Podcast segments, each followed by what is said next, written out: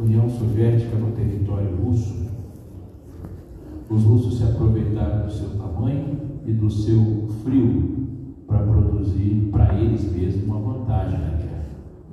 Quando o exército nazista entrou, os russos começaram a implodir, destruir, queimar suas próprias cidades. Acabavam com suas próprias plantações, destruíram suas próprias pontes, esburacavam as estradas de maneira a atrasarem muito o avanço. Quando o exército inimigo chegava, eles não tinham onde dormir, não tinham o que comer, não tinham como, tinham que reconstruir cidades e pontes e procurar abrigo não tinham logística. E essa foi a estratégia por um bom tempo para atrasar ao máximo para que quando as batalhas acontecessem, elas acontecessem no frio soviético. E a estratégia foi bem sucedida. Isso significa que muitas cidades eram evacuadas com muita velocidade. E muita gente tinha que correr para fugir, indo cada vez mais ao norte, vez território dentro. Mas isso, para algumas pessoas, não era uma coisa fácil. Numa dessas pequenas cidades, eles acabaram com tudo. Mas o Senhor, idoso, bem idoso, muitas limitações para locomoção e tudo mais, não pôde sair. E ali ele esperou a morte na sua casinha. Ele ouviu o barulho de todos que chegaram, ouviu os impropérios dos soldados que entravam. Ele apanhou sua Bíblia, que há muito tempo estava escondida do regime soviético, mas numa cidade deserta era o momento de ler a Bíblia finalmente. Pegou a Bíblia, sentou na sua cadeirinha, na sua cama, perto da sua cama, no seu quarto, e na sua cabeça ia lê-la pela última vez. E aquilo que ele está imaginando aconteceu quando alguém bateu o pé na porta, estourou o barraco, a casa onde ele morava. E ele olhou pela luz contrária, assim, um alto soldado alemão que olhou para ele e parou alguns segundos olhando para ele com aquela Bíblia na mão, e o senhor tremia com a Bíblia na mão. Então o soldado chegou, estendeu a mão e pegou a Bíblia. Quando ele pegou a Bíblia, ele viu que na Bíblia tinha um texto sublinhado. Não dá para entender, estava em russo, mas dá para saber, e você vai saber se você pega uma Bíblia em outra língua, pelo menos o endereço, dá para saber, né? O livro, o capítulo, ele bateu o olho ali, e quando ele olhou para aquilo ali, estava escrito assim, grifado, na parte grifada. E até 2.300 tardes e manhãs. O santuário seria O purificado. santuário será purificado. Essa parte grifada. O soldado olhou, puxou uma Bíblia de dentro do seu sua calça e empurrou para ele. O Senhor não conseguia ler o que estava escrito porque estava em alemão, mas ele sabia o endereço. Ele adicou e ele pegou e começou a folhear e achou uma parte grifada no texto. E a parte grifada dizia assim: ó, Não se turbe o vosso coração.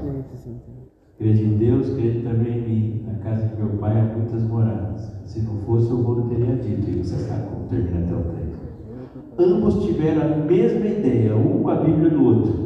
Então aquele senhor russo pegou aquela Bíblia em alemão e foi direto para o Apocalipse para ver se achava alguma outra coisa grifada, grifada lá. E achou Apocalipse 14, verso 6, dizendo assim: existe.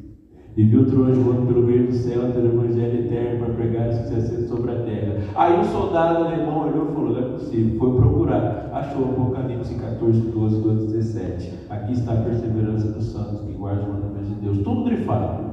Os dois agora foram para o tirateio. E na cabeça do soldado fala: Se esse aqui estiver grifado, tenho dúvida. Para onde eles foram? Direto para Êxodo 20, verso 8. E acharam lá o texto grifado, Êxodo 20, verso 8, dizendo assim: Lembra-te do dia do sábado e santificar. E aos prantos eles se identificaram. Apanharam as Bíblias, se abraçaram, um orou em alemão, o outro orou em russo, e os dois, o soldado e o senhor adventista, se despediram naquele dia e se comunicaram pelas marcas que se encontraram na Bíblia.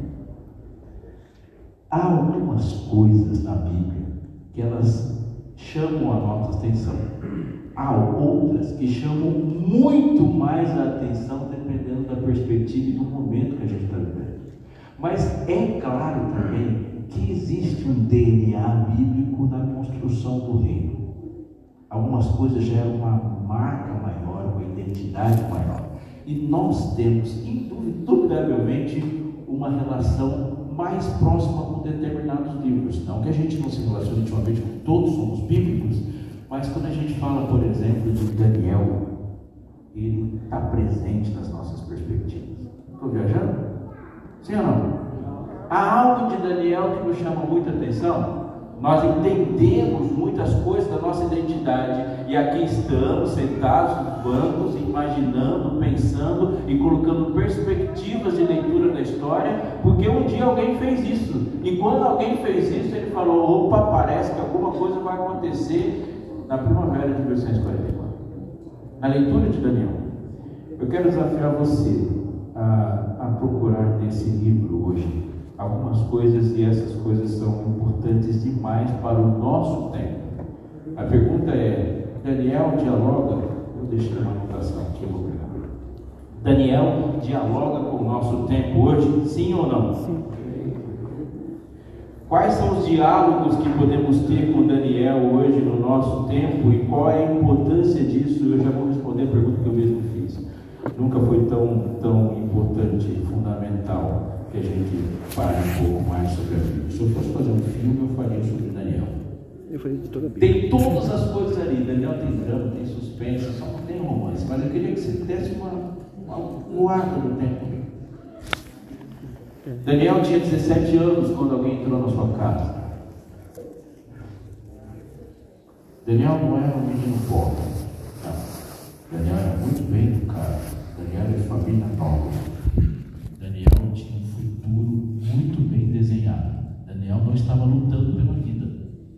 Daniel era alguém que podia se pensar que ia ser que nem ele.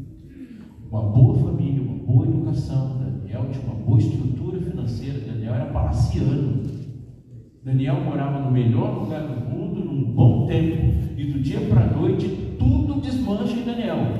Pensa, 17 anos, alguém chega e arrebenta com a sua família, quantas menções aos pais de Daniel você vê no livro dele? Nenhuma.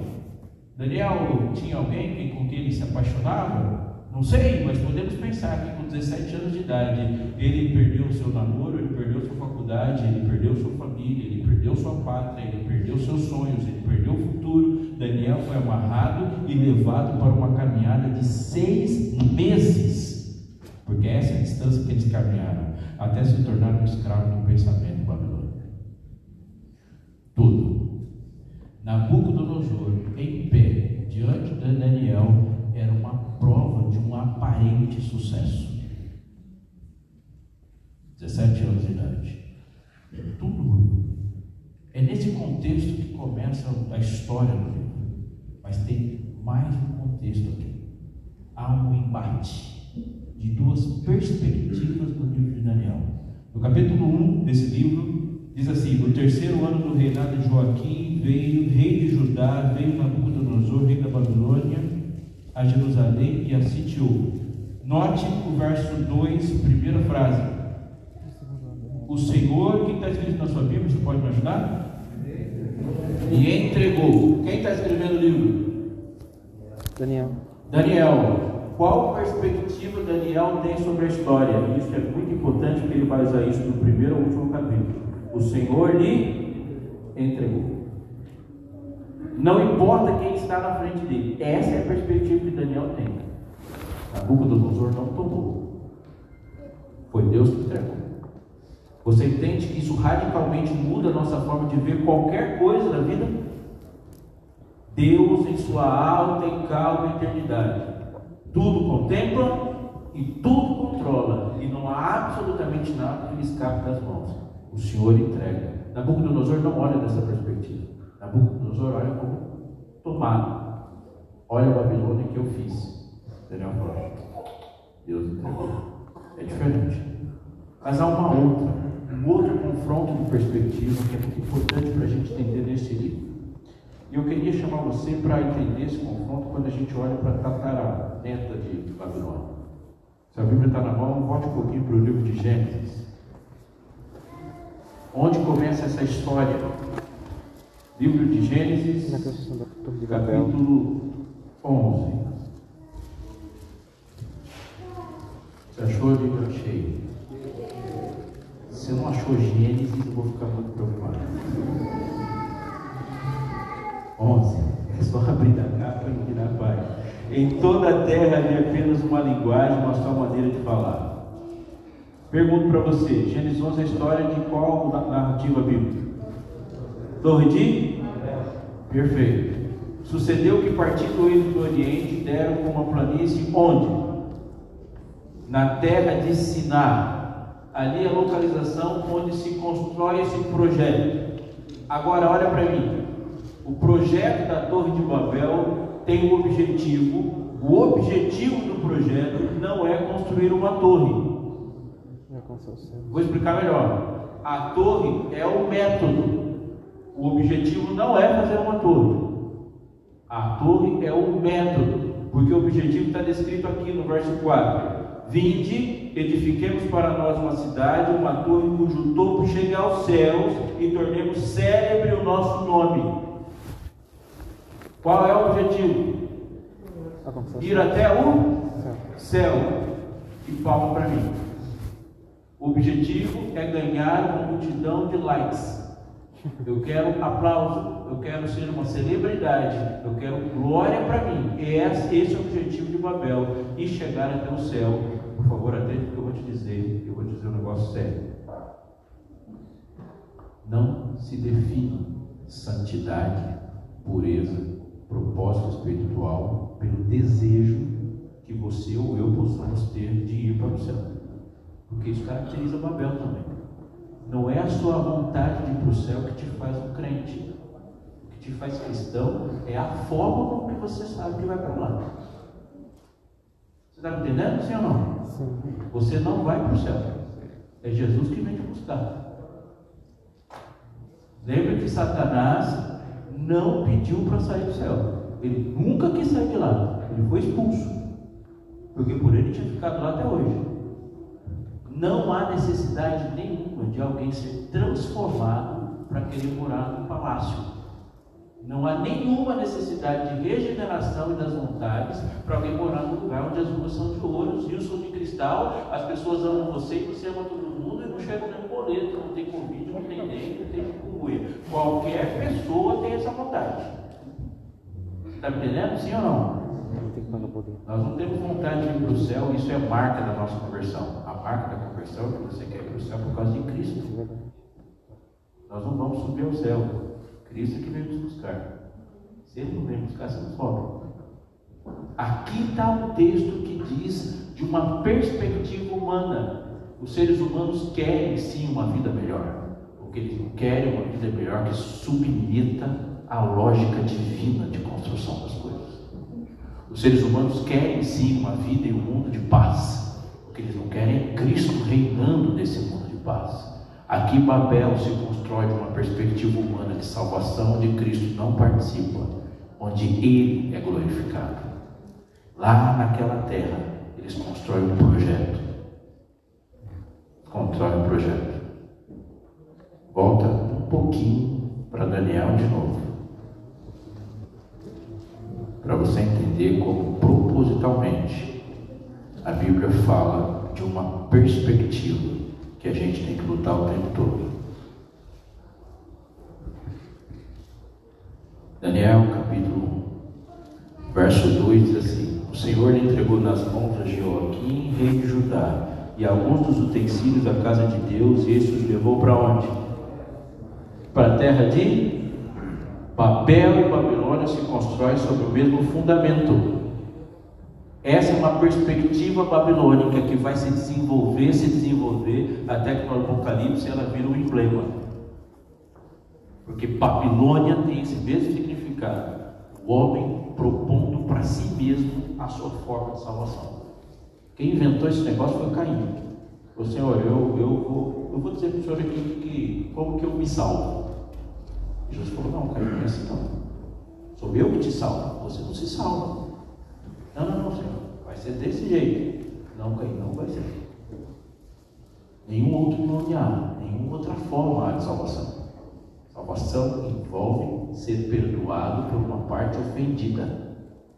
E se o ofendido não salvar, não há salvação. E Babilônia é a glória do homem na sua própria construção e inevitavelmente fracassada. Está me entendendo? Sim ou não? Portanto, Babilônia não é mais não é só uma cidade. Babilônia é uma perspectiva, é uma lógica que vai passar por ali. Quando Daniel chega em Babilônia, não é só um confronto de perder ou ganhar. Há uma lógica sendo confrontada na cabeça de um rapaz e na construção do mundo ao seu redor. E ele se vê diante de um confronto de lógicas. E agora batalha. Mas qual é a lógica de Jerusalém? Porque essa é a história de Daniel. Essa é a história do livro de Babilônia contra Jerusalém. Volta um pouquinho para Gênesis, onde as coisas são explicadas. Começa. Gênesis, capítulo 22.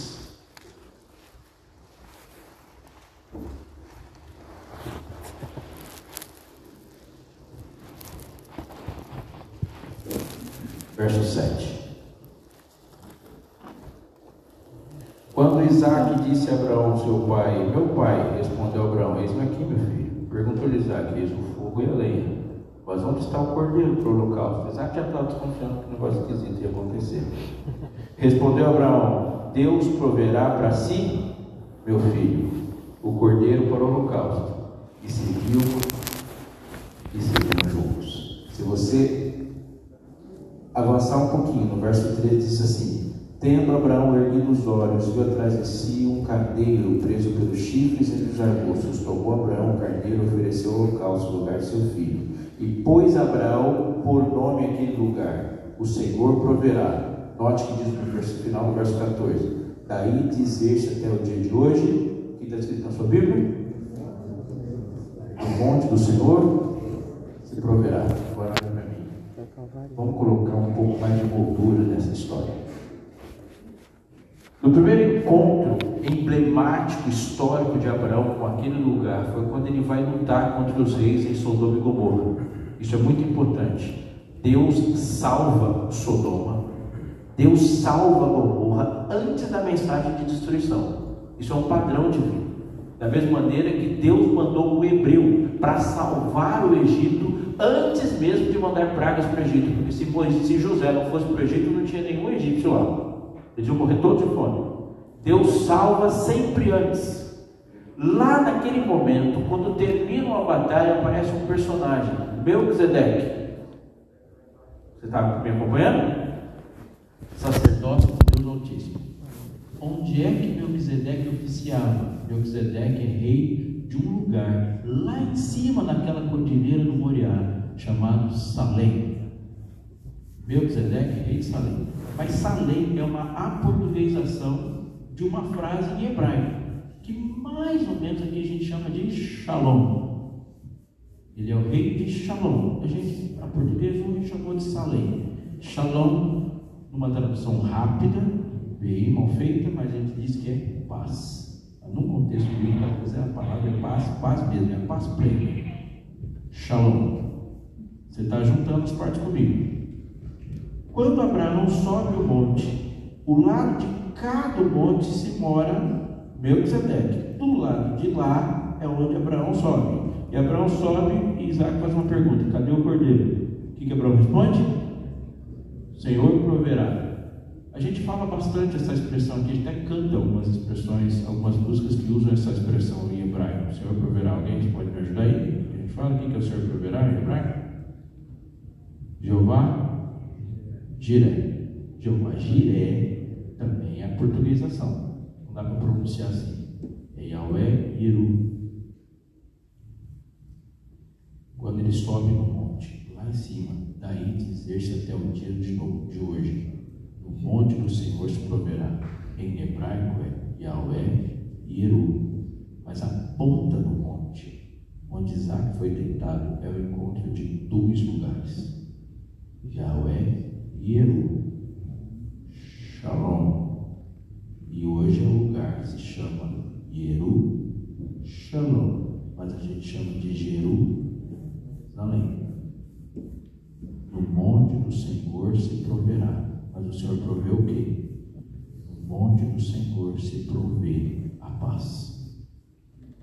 Proveu a paz. A cidade chama Deus proveu a paz.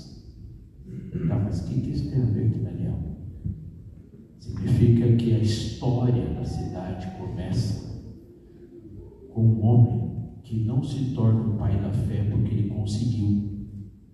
Abraão não conseguiu salvar seu filho. O Senhor que proveu. Como Davi, o primeiro grande rei, o conquistador da cidade, não é um homem segundo o coração de Deus por causa das coisas que Davi fez.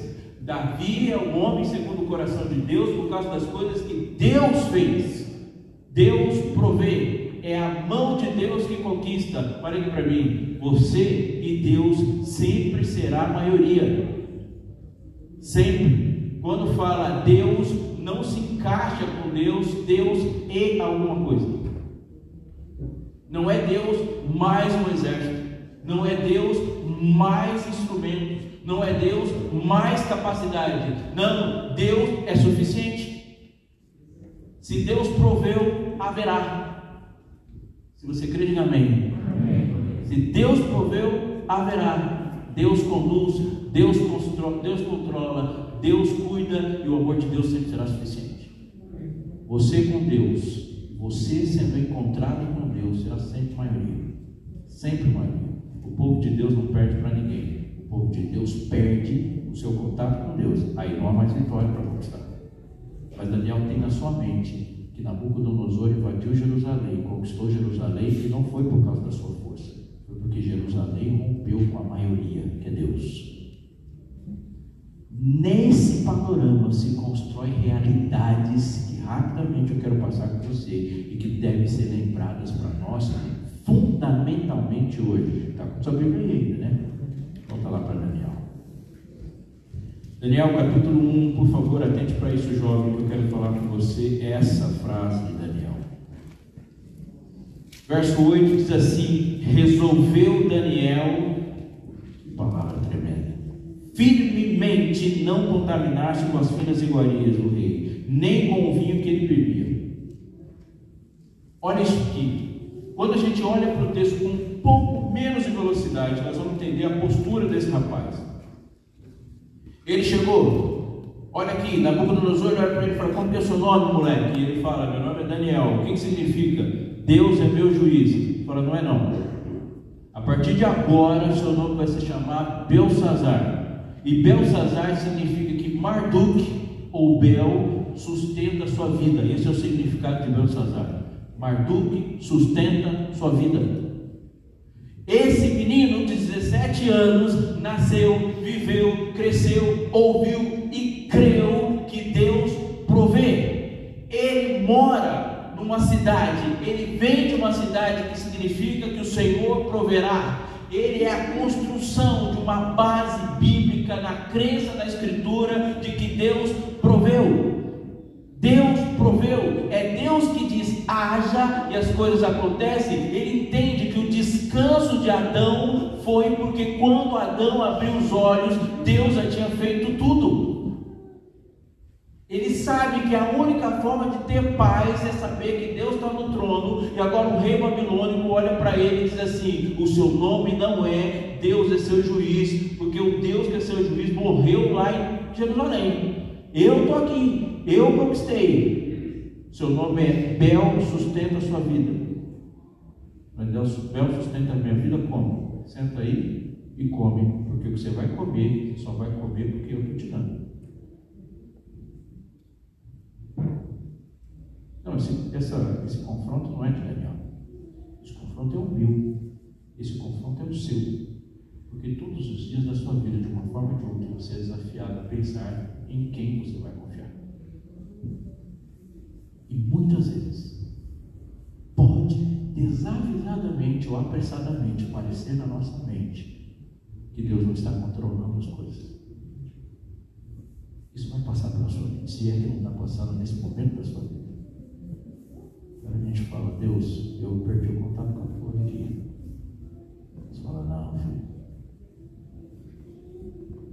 Quando a Daniel escuta essa frase, ele olha para todos que representam aos verdes. Não, não. No contexto diz assim: 5, verso 5. Determinou-lhes o rei a ração diária das finas iguarias da mesa real e do vinho que ele bebia, e que assim fossem mantidos por quantos anos? Três anos, ao cabo dos quais assistiriam diante do rei. Entre eles se achavam os filhos de Judá, Daniel, Ananias, Misael e Azarias o chefe dos eunucos pôs os nomes. Quando o rei falou, você vai comer na minha mesa? Daniel não falou nada. Quando eles falaram, seu nome é Belsazar, ele falou, não vou comer.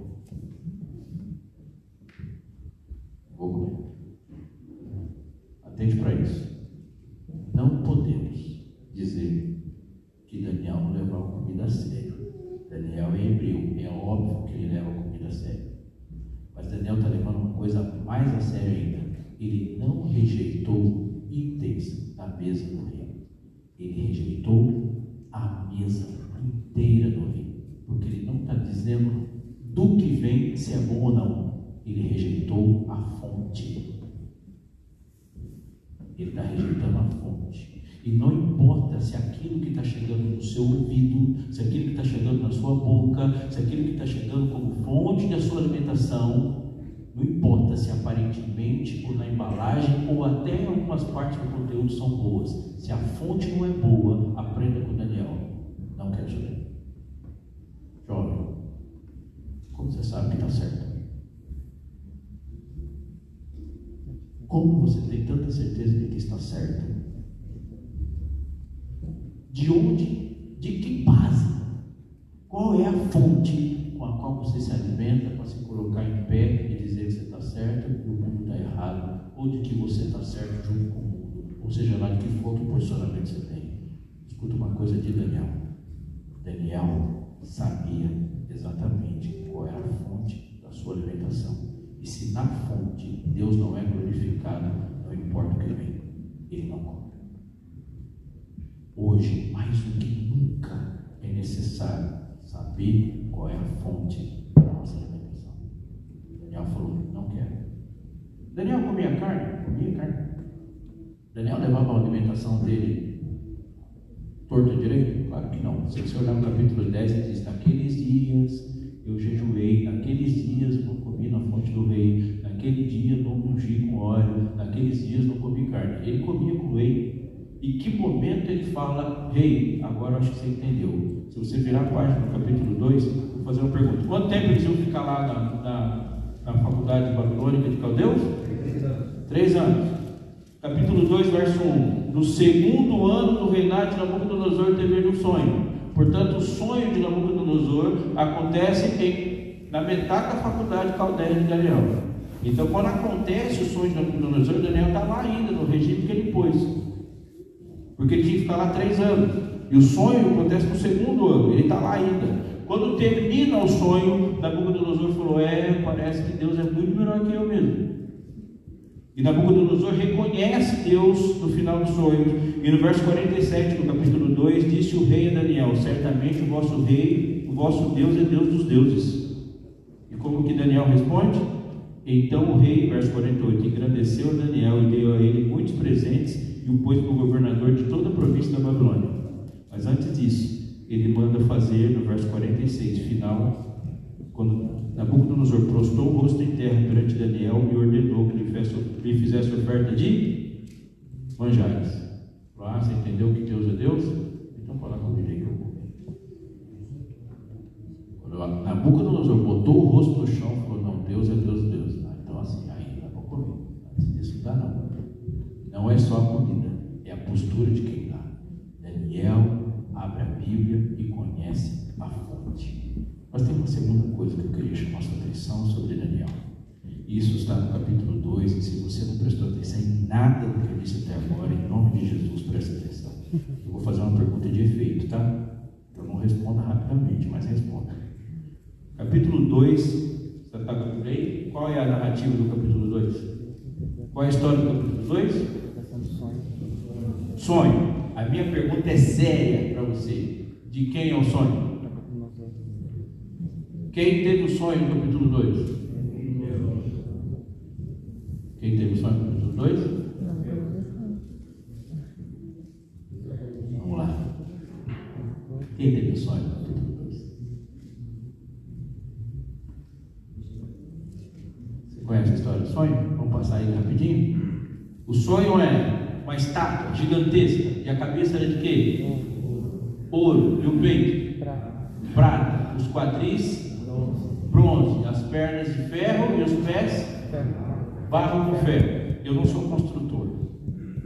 Mas não precisa fazer engenharia para entender que não vai dar certo. Porque a estátua é gigantesca de magnífico esplendor, e ela inteira é de metal, portanto é óbvio que ela devia ser muito pesada. E a parte mais frágil está onde? No pé, foi feita para cair. Que sonho tremendo! O que Deus está querendo dizer com esse sonho? Os seus projetos são falhos, Babilônia, porque a base é falsa, a base é ruim e a base é barro, portanto é tudo humano, mesmo que pareça dourado, mesmo que pareça bronzeado, mesmo que pareça prateado, o pé é de barro. E mesmo que os impérios eles se sucedam em características diferentes, são impérios humanos. E lá no fundo a lógica não muda. É a mesma lógica que se construiu lá em Sinai. Só que a história do sonho não termina com os pés de ferro e barro. Como que termina o sonho? Com uma pedra. E depois da pedra, o que, que tem? Destruição da estátua. Tem nada, essa é a parte mais legal do sonho, que a pedra fica, não tem uma pedra bate na outra. Quando a pedra fica, acabou tudo. O que, que Deus está dizendo com isso aqui? A sua lógica é falha, insustentável, mas a lógica do reino é eterna. Quando o reino se, se sustenta, quando o reino se estabelece, ninguém vence o reino. Ninguém vence o reino. A rocha, a rocha é Cristo e seu governo. De quem é esse sonho? De quem é esse sonho? A gente pode rapidamente dizer assim, esse sonho é o sonho de Nabucodonosor, mas eu também posso rapidamente dizer, mas não é mesmo. Por quê? Porque o sonho de Nabucodonosor está no capítulo 3. O que, que ele mandou fazer? Faz uma estátua de ouro inteira se a cabeça de ouro era Império Babilônico, o que, que Nabucodonosor está dizendo quando ele mandou fazer uma estátua de ouro inteira? Meu reino não passa. Vinde, vamos para o céu, vamos ser eterno. E Deus não tem nada a ver com isso. O meu reino não passa. Você acha mesmo que Nabucodonosor reuniu um exército, equipou o exército, gastou toneladas de ouro para montar essa máquina de exército e foi ganhando de tudo, chegou na Palestina, dominou tudo para depois entregar isso tudo para os persas? Você acredita que o sonho de Nabucodonosor foi fazer um grande investimento militar que passasse? Não, o sonho de Nabucodonosor é que a Babilônia dominasse o mundo inteiro para sempre. Esse é o sonho. Aliás, esse é o sonho humano. O sonho de uma pedra do reino de amor que se estabelece e nunca mais passa, jamais, nunca teria sido esse o sonho de Nabucodonosor. Esse, jamais.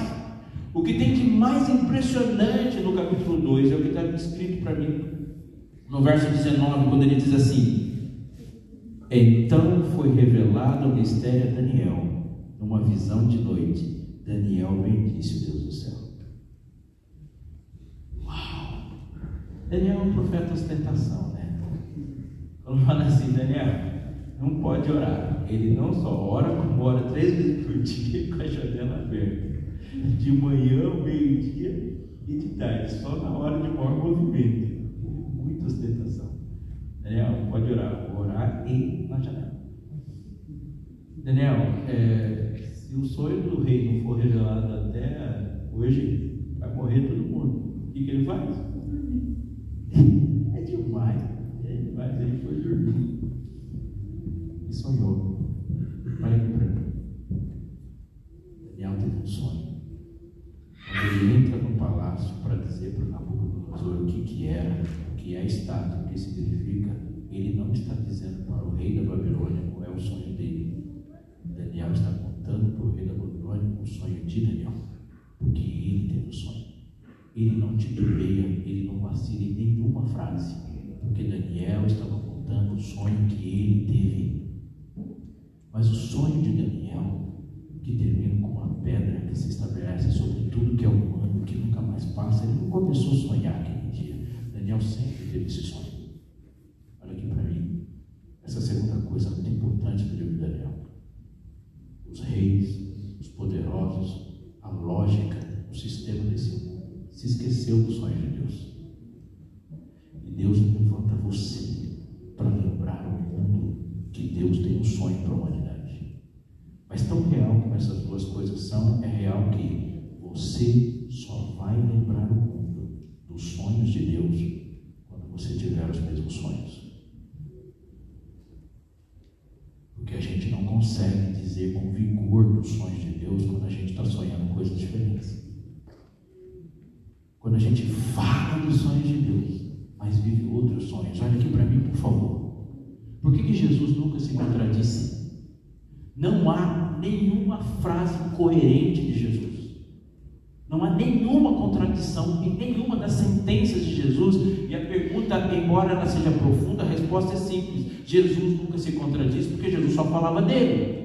Ontem eu disse aqui, repito, se perguntasse para Jesus qual é o caminho, o que ele respondia? Eu, está resolvido. Não há contradição, porque todas as respostas de Jesus eram eu. Jesus, o que é ressurreição? Eu sou a ressurreição. Jesus diz, como que eu me alimento? O que é o pão? Eu sou o pão. E a vida? Eu sou o pão. Não tem contradição, é tudo ele. Jesus, o barco está balançando aqui, está feia a coisa no barco, o mar está aí. O que, que ele faz? Ele dorme. Por quê? Porque se ele está no barco, não precisa de mais respostas. Eu, eu, eu. E por que, que a gente sempre se contradiz? A resposta é aterradora, porque também a gente só fala dele. Só que enquanto as frases de Jesus e as minhas forem diferentes, e eu só falar dele, a contradição está à minha espera em qualquer momento da vida. Qual a solução de Jesus para nós? Se as minhas palavras estiverem em eu não posso viver falando de Cristo como se nós estivéssemos vivendo separadamente. Cristo tem que falar através de mim como unidade. Ele fala através. Cristo em vós, a esperança da glória. Portanto, para que eu deixe de ser incoerente, eu preciso ser esmagado. Para que só Cristo viva. Paulo nunca foi incoerente. Qual era a solução de Paulo? Não sou eu que vivo Cristo vive em mim. Portanto, Paulo falava dele, ele falava de em Cristo. E aí, essa frase, ser de Deus imitadores, não é uma frase de Paulo, é uma frase de Cristo que vive em Paulo. Mas eu, sem confiança de Cristo vivendo em mim, eu não posso ser louco de pedir para que alguém seja meu imitador. Não posso. Mas com Cristo vivendo em mim, eu não posso ser louco de não dizer essas coisas. Viva sonho, o sonho de Deus. Mas por favor, atente por essa frase. Capítulo 3, verso 17. Você sabe a história do capítulo 3, né? Da fornalha, psicose satânica? É uma história de psicose total, capítulo 3. Vem comigo. Quando Jesus acabar com o pecado, ele vai acabar com o pecado matando pecadores. E como que o pecador morre? Hã? Queimado no fogo. Quando Jesus estiver determinando o final da história, ele aparecer, vai ter uma música? Ó, você que não gosta de música, fique esperto, Deus gosta muito. Tem uma playlist em todas as coisas aí. Deus vai criando, ele aperta o play e as estrelas do céu juntas alegremente cantavam. Jesus veio ao mundo. E no nascimento de Jesus, ele aperta o play e os anjos vão cantar a trilha sonora da criação, do nascimento lá de Belém. Belém, o anúncio foi com música, ele fez uma cantada de Natal. É, glória a Deus. Quando ele vai voltar, o som da trombeta toca. Jesus põe música em todos os seus atos. Ah, e a gente vai entrar também, tem a canção do Redimido também, o canto de Moisés. E tem música que você vai solar. Porque é uma canção que ninguém sabe cantar, então na hora que você começar a cantar, o universo vai olhar e vai fazer, essa aqui não acompanho, não sei que ser perdoado, só você que sabe. Tem, você que não gosta de música, você tem uns dias aí para aprender a gostar. Nabucodonosor botou música, quem não adora morre queimado, ele fica no trono. Pensa se não é uma psicose. Satanás sussurrou na cabeça de Nabucodonosor e falou assim: Vamos ser Deus hoje. A gente senta no trono, toca a música, quem, quem adora fica vivo, quem não adora morre para sempre.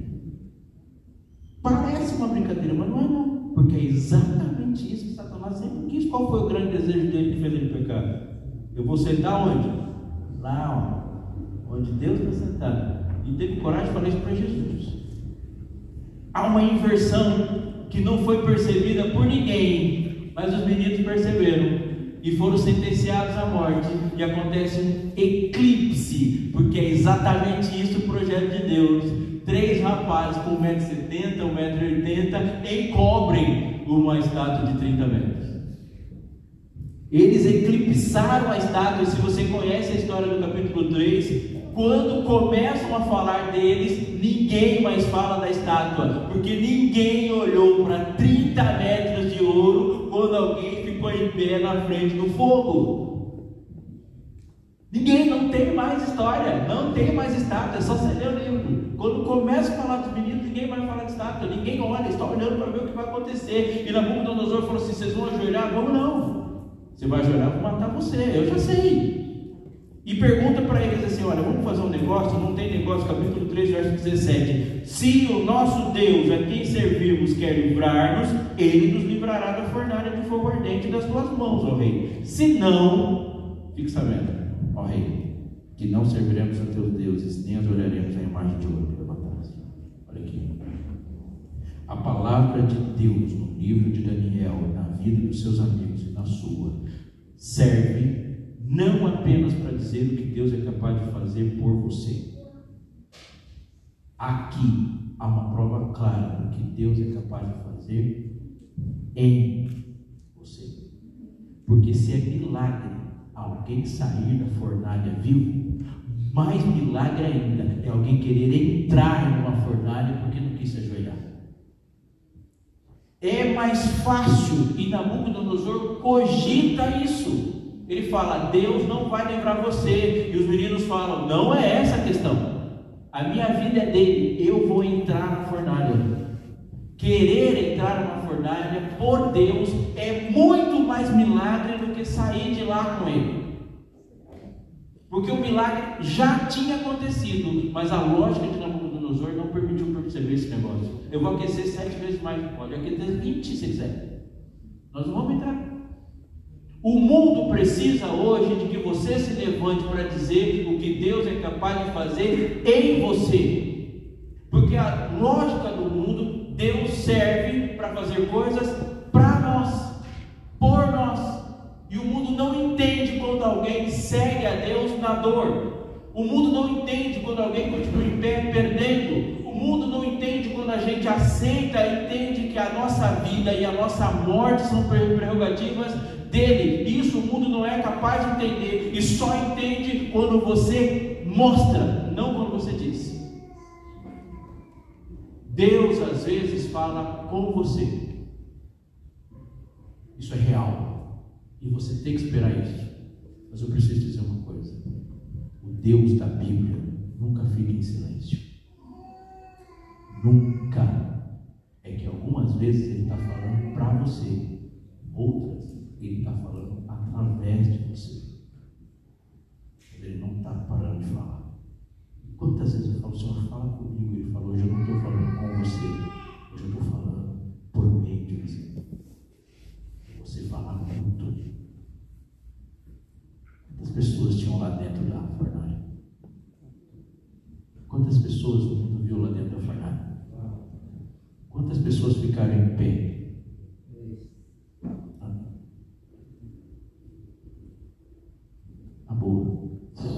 pensando lá no fogão, você na frente do fogo, não dá para ficar em pé, o joelho treme tanto, você ajoelha sem querer. Tinham quatro pessoas no forno. E quantas pessoas tinham fora? Tinha quatro também. É que quando o fogo acende, é que o mundo vê quem que te sustentou quando você decidiu ficar em pé. Porque para dizer eu vou ficar em pé diante de uma fornalha, não basta só ser corajoso. Tem que ter alguém que sustente. Fogueira acendeu, o mundo viu quem que segurou o decidido lá. Às vezes não dá para perceber, mas às vezes dá. Amigo, preciso, preciso dizer algumas coisas para acabar. A primeira eu vou citar dois Uma é o que está escrito no capítulo 5. Uma escrita na parede. Sabe essa história?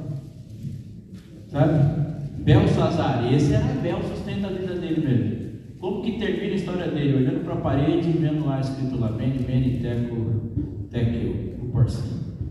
Entra lá Daniel fala, Daniel, o que, que significa isso? Significa, já era para você.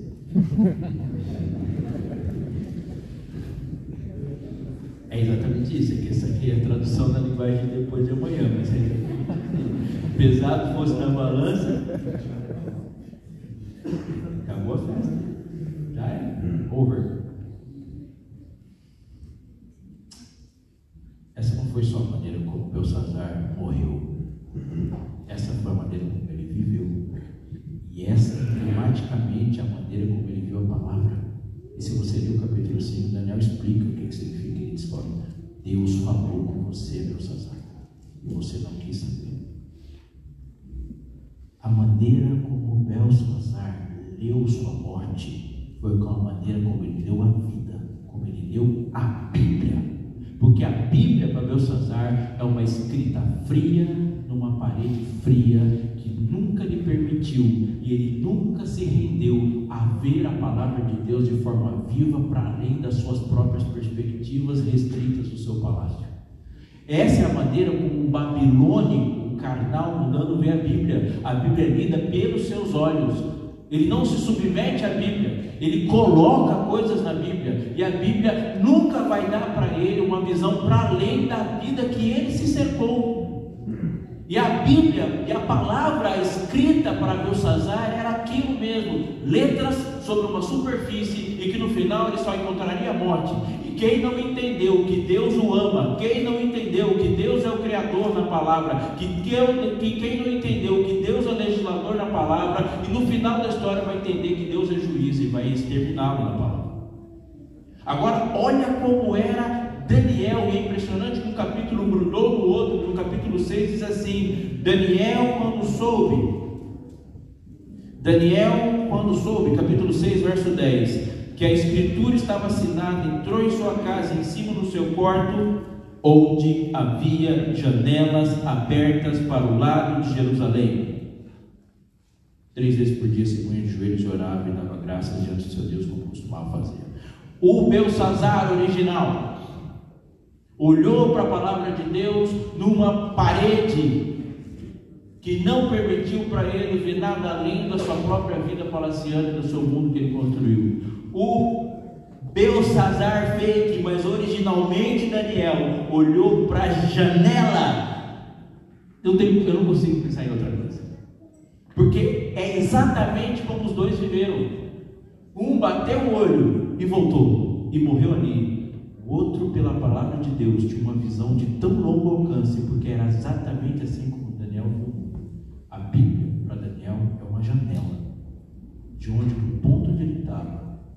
Ele enxergava tudo. Isso aí é uma coisa que o olho não viu, que o ouvido não ouviu, que a imaginação não chegou, mas Deus conta, mas Deus não revelou pelo seu Espírito. Que a Bíblia na sua vida seja exatamente assim. É uma janela do seu quarto para o futuro. É uma janela do seu quarto para uma visão de longo alcance. Olha aqui para mim. Já definimos uma vez que fé é crer sem ver, e para muitos momentos da vida, crer fé é de fato mesmo. Você crê no que você não está vendo. Mas o texto em Hebreus diz também que fé é ver o invisível. Então é possível que alguém tenha fé sem ver, mas é impossível que tenha fé sem ouvir. A fé é crer sem ver, mas nunca será crer sem ouvir, porque a fé vem pelo ouvir. Não se viu, mas se ouviu, e ouviu o quê? Palavra, não tem fé sem palavra. Embora o mundo diga que andar com fé eu vou, que a fé costuma falhar, eu vou perguntar fé do que, amigo? Porque se a sua fé não for na palavra, ela vai falhar. Se a fé não for o que se ouviu da palavra de Deus, ela te levará para um buraco. Porque nós não sabemos o que estamos vendo, mas confiamos plenamente em quem está falando. Uma janela duas coisas para terminar. Você promete que vai prestar atenção no que eu vou dizer agora? Não? Está com fome? Não gosto de falar com gente sincera, mas pode olhar na sinceridade. Olha isso aqui. Capítulo 9, verso 1. Como está escrito na sua frase, na sua Bíblia? Capítulo 9. Do primeiro ano de Dario. Agora volta um pouquinho, capítulo 5, verso 31. O que está escrito na sua Bíblia? E Dario Medo, com cerca de 62 anos, se apoderou do rei. Quando termina, Dario Medo, com cerca de 62 anos, se apoderou do reino, e começa os seis assim: pareceu bem a Dario. Portanto, a história da oração na janela é a oração do capítulo 9. Porque o 9 e o 6 estão no mesmo momento. Daniel não é organizado em forma cronológica. O que, que aconteceu ali? No primeiro ano de Dario, ou seja, o primeiro ano de Dario significa que o Império Babilônico tinha acabado de cair. Qual é o contexto? Daniel está vendo o mundo virar de cabeça para baixo. Tudo que é babilônico, babilônico deixou de ser babilônico e começa a ser persa. A língua persa substitui o aramaico. A moeda persa, Dário, está substituindo a moeda babilônica. Há um mundo novo, há uma religiosidade nova em confronto do mundo com a velha. Agora lá vem o Zaratrusta, lá vem a maneira persa de pensar, vem um monte de coisa, vem uma religião persa, vem um mundo que está se desmantelando e outro se construindo. E quando nós estamos vivendo momentos assim, a gente tende a regalar os olhos e falar: Senhor, o que está acontecendo? Eu não sei você, mas o meu mundo do século 21 ele está assim, não é? E nós temos uma enorme dificuldade de entender o nosso mundo, porque a gente está bem no meio do processo de transformação. E usamos palavras demais para definir. Nós falamos de modernidade, pós-modernidade, ultramodernidade, um monte de coisas, e um monte de perspectivas, e tudo que parecia ser durável está desmantelando. Nós discutimos quem nós somos, com quem casamos, com quem não casamos, porque os valores estão se desmanchando. Eu estou falando do mundo que você conhece, sim ou não? Não é assim todos os dias, algo que você acreditava que ia durar para sempre, alguém está dizendo que não é mais. E tinha coisa que não é crime que agora é crime. E algumas outras coisas nós estamos com medo que vira obrigatório. Não é assim? E qual é a minha e a sua tentação nesse momento? Olhar para os instrumentos humanos e dar respostas humanas para os problemas humanos. Daniel, no primeiro ano do reinado, verso 2, capítulo 9. Eu, Daniel, entendi pelos livros que o número de anos que falava o Senhor ao profeta Jeremias, que haviam de durar as assolações de Jerusalém era de 70 anos. Voltei o rosto do Senhor para o buscar em oração e súplicas. Não há muita necessidade de explicação, mas há uma necessidade de aprofundar e se render o que aconteceu. Quando Daniel esquisito, confuso, virar de cabelo para baixo, ele não procurou respostas em direita, nem em esquerda, nem em outras filosofias sociopolíticas. Ele foi para a Bíblia. Isso é chato, mas é necessário. Daniel, um mundo diferente, ele foi estudar a Bíblia e procurou na Bíblia, na Bíblia, o que tinha de respostas para esse mundo. Daniel era dez vezes mais douto do que os mais doutos de onde ele trabalhava. Só fazer uma conta simples. Se um QI muito alto é QI 190 e Daniel tinha dez vezes mais, o QI de Daniel era 1900. Isso simplesmente não tem como. Já viu alguém 1900? Porque de 190 para 195 já é uma diferença brutal. O que, que Daniel tinha então para ser mais douto do que os mais doutos? o que você pode ter. Se você chegar para mim e falar assim, olha, a China se tornará a grande potência mundial e o mundo inteiro vai mudar pela China que vai extinguir o cristianismo. Eu vou olhar para você ou para qualquer outra pessoa e dizer, não vai. Mas você fez ciências políticas em Harvard? Não fiz, eu vi a Bíblia. Não vai. O cristianismo vai se extinguir, conforme muitas perspectivas indicam. O que, eu vou dizer? Não vai. Mas como não vai? Eu preciso saber. Eu creio na Bíblia. Porque a Bíblia me dá uma visão de tão longo alcance que nenhum cientista ou perspectiva do mundo consegue alcançar. Se eu perder a visão de longo alcance, eu perco a minha possibilidade de dar respostas para o mundo. Daniel dá respostas bíblicas. Bíblicas. Quando ele viu o mundo esquisito, ele falou: Vou estudar a profecia. Porque a profecia responde. Hoje as pessoas estão perguntando desesperadamente para a gente: O que, que você acha disso? Eu não acho. Deus falou. Quando Deus fala, a gente se cala. Eu tenho um monte de preferências políticas, um monte de preferências filosóficas, sociológicas ou psicológicas, mas elas não valem nada quando Deus fala. E Deus falou, é assim, eu quero que você fale assim, por favor, quando você for falar de pecado, é pecado. Quando você for falar do pecador, cite o nome dele, mas quando você falar de futuro, você tem que falar de céu. Porque se perder isso, você é alguém dando respostas mundanas para o mundo. E o mundo se alimenta de mundo, ele nunca vai deixar de ser mundo. O mundo não fica mudando. Ele é o mundo. Simples assim. Mas quando você for para casa, daqui a pouquinho, lembre-se da maior, mais poderosa e mais tocante de todas as frases do livro de Daniel. Porque se você entender e conseguir explicar quais são os dias dos 2300, dos 1160, de todos os outros, se você entender o significado do chifre da asa, se você entender o que é Babilônia e o que não é, mas se você não entender isso aqui de Daniel, você não entende nem o que você está fazendo aqui. Mas essa é a frase mais importante, poderosa, que dá razão para tudo, capítulo 9, verso 23. Do princípio das tuas súplicas saiu a ordem e eu vim para te declarar, Daniel. Porque você é muito amado. existe nada que um ser humano tenha ouvido na história que tenha sido mais forte que isso aqui. É a orgulho do Senhor. O grande desapontamento começou comigo, né? É. O primeiro grande desapontado a estudar Daniel foi Daniel. O Senhor, eu entendi que são 70 anos. É, então, Daniel, deixa eu explicar. 70 anos é uma parte sobre o teu povo. Porque são 2.300 para começar o santuário ser purificado.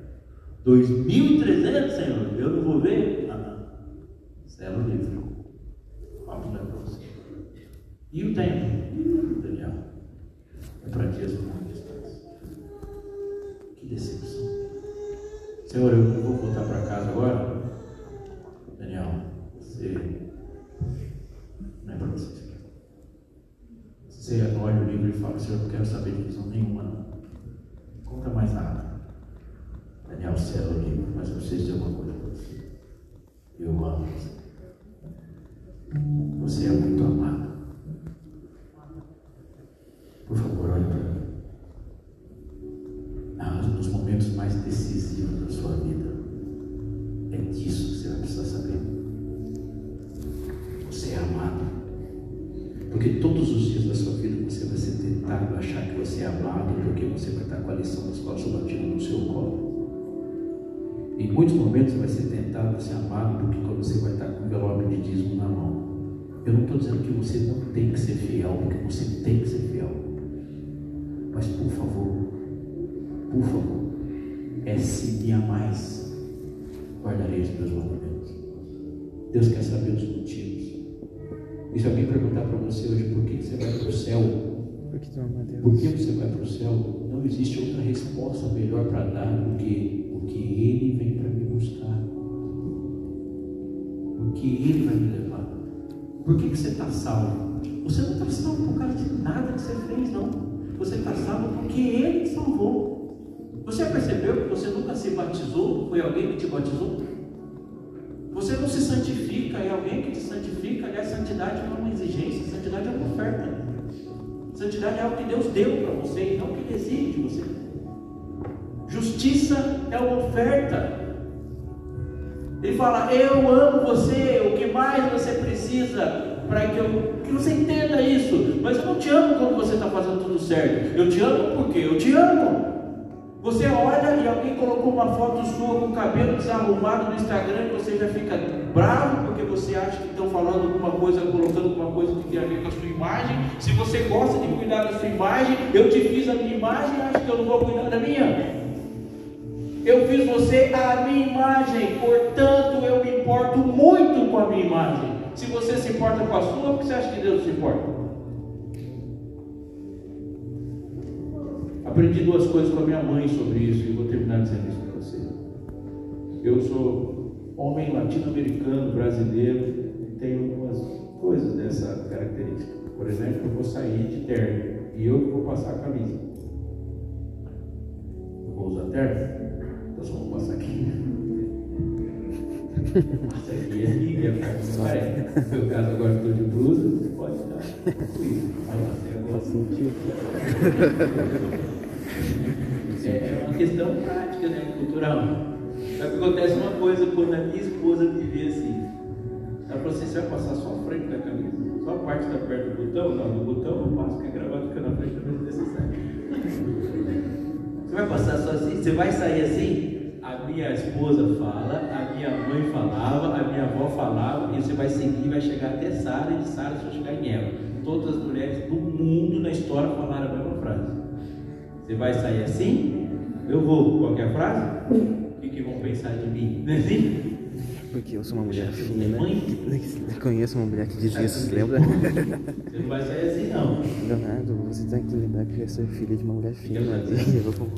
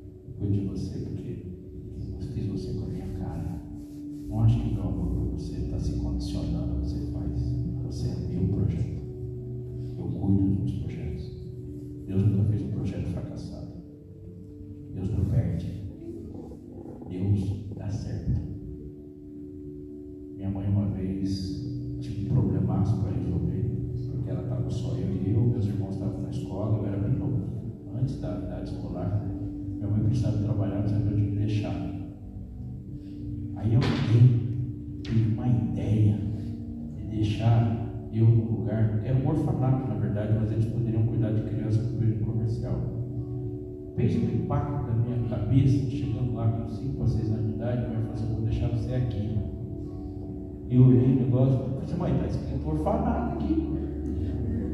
Não, mais tarde vai te buscar. E aí eu entrei, né? E da minha cabeça está pensando assim, a história está mal contada. Brinquei o dia inteiro, estava combinado de minha mãe vir buscar às quatro da tarde. Quando deu um pouquinho antes das quatro, o líder ali do orfanato, o monitor, falou assim, olha, todo mundo vai tomar banho. Aí a galera foi para tomar banho para comer. Ele falou assim, não, você vai lá para o saguão lá para. Aí eu já me separei das, das crianças e fui lá esperar minha mãe, 4 e 10. Gente, um orfanato, com 5 anos de idade, das 4 às 4 e 10, é um milênio. Eu pensei, por que que veio? Não estava com coragem de me dizer que ia me deixar aqui? 4 e meia. Soluçava já. Eu já estava fazendo, quando deu 15 para 5, eu já estava pensando como seria a minha vida lá. Saudade desse dia, seria Deus Estava muito triste. 5 para 5 chegou o diretor. Falei, eu me rendo. Eu vou ficar aqui. Só gostaria que trouxesse algumas coisas que eu tinha em casa. Ele falou, cadê sua mãe? Boa pergunta. Falou, entra aqui no carro, nós vamos achar sua mãe. Aí entrei numa compra, nunca vou esquecer. E a avenida, é uma avenida que tem lá em Tatuí, onde eu cresci.